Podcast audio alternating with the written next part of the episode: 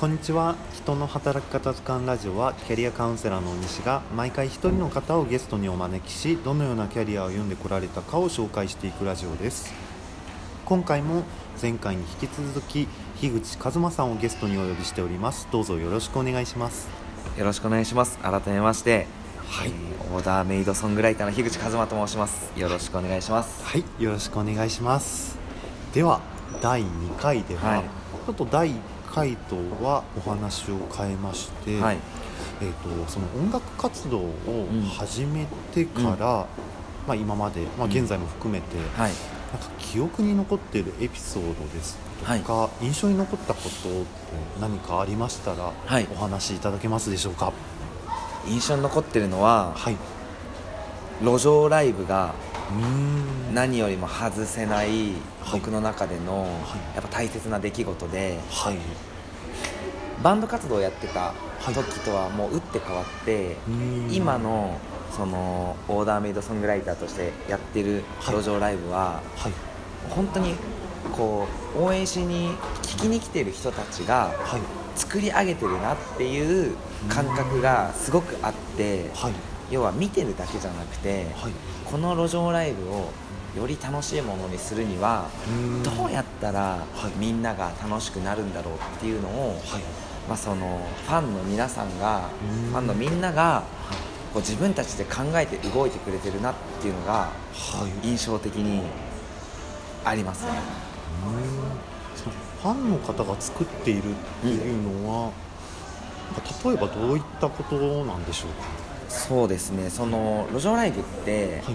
まあ本当にこのどんなにいい演奏をしてても、人が集まってなかったりとか盛り上がってなかったら、はい。通りすがりの人たちは全く聞かないんですけど、あそうなんですね。はい、なんですけど、まあ、その応援してくれてる人とかはい。仲間とかそのファンが楽しそうにしてるっていうのがはその新しい人たちがこいう入るスペースを生むああなるほど。それをやってくれてたりだとか例えばなんかファンなんだけど、はい。この子初めて見るなとかはい。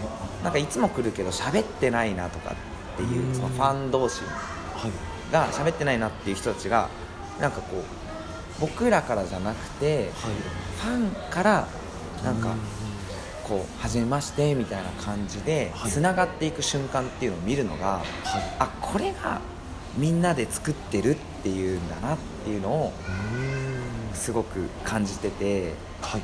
例えば僕らは路上もはい。やっぱ演奏メインで例えばフライヤーチラシを配るいけないとかはい。初めて見に来てたたまたま泊まった人がい。なんか情報を知りたいんだけどなどうやったら知れんのかなみたいなって言った時にパッてファンの人がはい。フライヤーとかそのチラシをはい。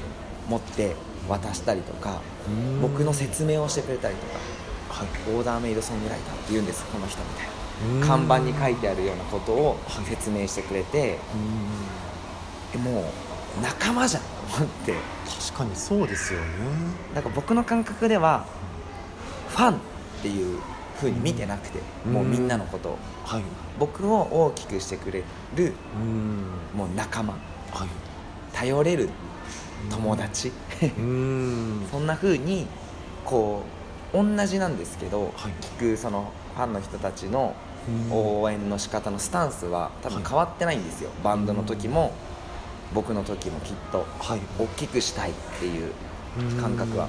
僕の目線がガラッと変わったことがあってはい。それがきっかけで実はみんなそういう風に動いてくれてて今はそのためにそういう風にできるためには僕らがどうやったらうん。みんながその僕らのことを宣伝しやすくなる。宣伝って言うとなんかちょっと言い方違うんですけど単純に美味しいラーメン食べたらここ美味しかったよっていうくらいに曲作ってもらったんだ聞いてよとか路上ライブ。うん。絶対行ったら人生変わるから言いやすいようにするにはどうしたらいいのかなっていう風なことでもう目線が変わっててはそういう活動があの印象的になってて自分の中で結構衝撃でしたね。いそうですよね。路上ライブやってる方を今僕お話伺いながらイメージしてたんですけど、やっぱり皆さん自分の活動を、まあ、知ってもらうとか、まあ、応援してもらうために、まあ、言ってみれば自分のためにやってもらう、やってもらやってる方が多いと思うんですけどもうそこを何ですか超えた感覚ですよね。そうですね、うん。本当に僕らがあのーどうこうというよりかは入れば絶対いいからっていうのがあってそのためにはじゃあどうしようかなみたいな。うん。だからあまりそのファンのみんなにはい。要求をできなかったんですよ。うん。要は路上ライブやるから来てねとかっていうのもはい。みんなはみんなの人生があってそうですよね。なんか遠いところから来て申し訳ないなとかっうん。てでもそれが逆にはい。潰しちゃってる。うん。そのせっかくの機会をはい。僕が潰しちゃってるのかもしれないって見始めた時にうん。もったいないなと思って。あもうこの人たちははい。絶対に離れていかない人たちだっていう風に信頼してもういいから来て。来れば何か起こるか。らっていうのをでき始めるようになると多分みんなもあ私のこと僕のことを必要としてくれてるんだなっていう風うにん。なるほど。やっぱそうなんですよね。うあなたがいないと できたはもう欠けてしまうって思うとうん。誰一人やっぱりあのー欠席をなくしたいというかうん。そのライブにははい。あなたがいてあなたのその人柄とかうん。会話がつなげる何かがあるんだなって思うとはい。もっと要求できるようになったしあ。広めてほしいなっていう思いになりました見方がまたガラッと変わったんですね。そうですね。ちなみになんですけれども最初路上ライブやるときって、はい。やっぱりなかなかうんうん。あの集まってくれる方とかって、うん。あの本当に最初の一歩って多分いないと思うんですけどはい。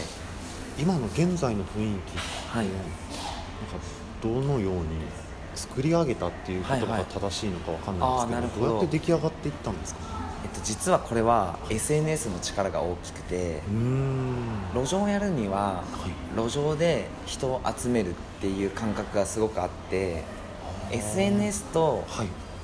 ライブインターネットと生って別物だと思ってたんですよ。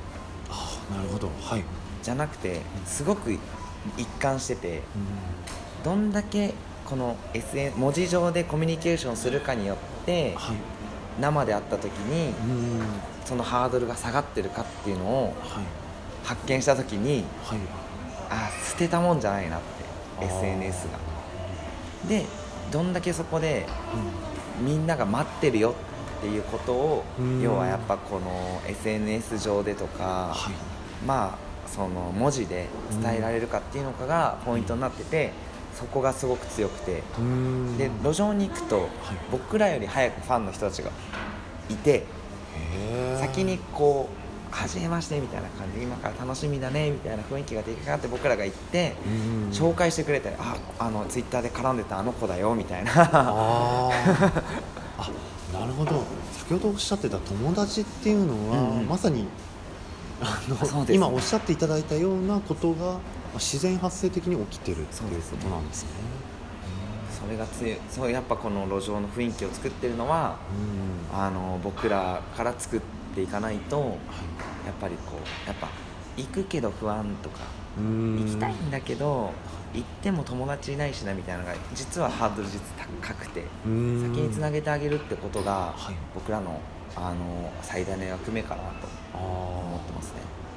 それはちなみにあの SNS はい。を始めた時からもう狙ってたんですか？意図してたことなんですか？実はあんましてなくて。あそうなんですね。なんかファンの人たちがどうやったら来やすくなるのかなとか、うん。ウキウキワクワクしながら当日迎えられるかなって考えたらはい。事前の準備とか、はい。やっぱこっちからのコミュニケーションが大切だって思って、うん。僕もやっぱり誰かのライブ行く時にアーティストさんから一言あるだけで、うん。もう全然こうこの人あ自分のためにはい。やってくれるんだなみたいな。あってなった時にもうはい。それが迷惑じゃないってことに気がついたんですよね。あとはあのちょっと怖かったのははい。なんかこの人だけにみたいな、なんで私に言わないじゃんみたいなっていうのも実は怖くて踏み出せてなかったんですけど、それもなんか伝わり始めててはい。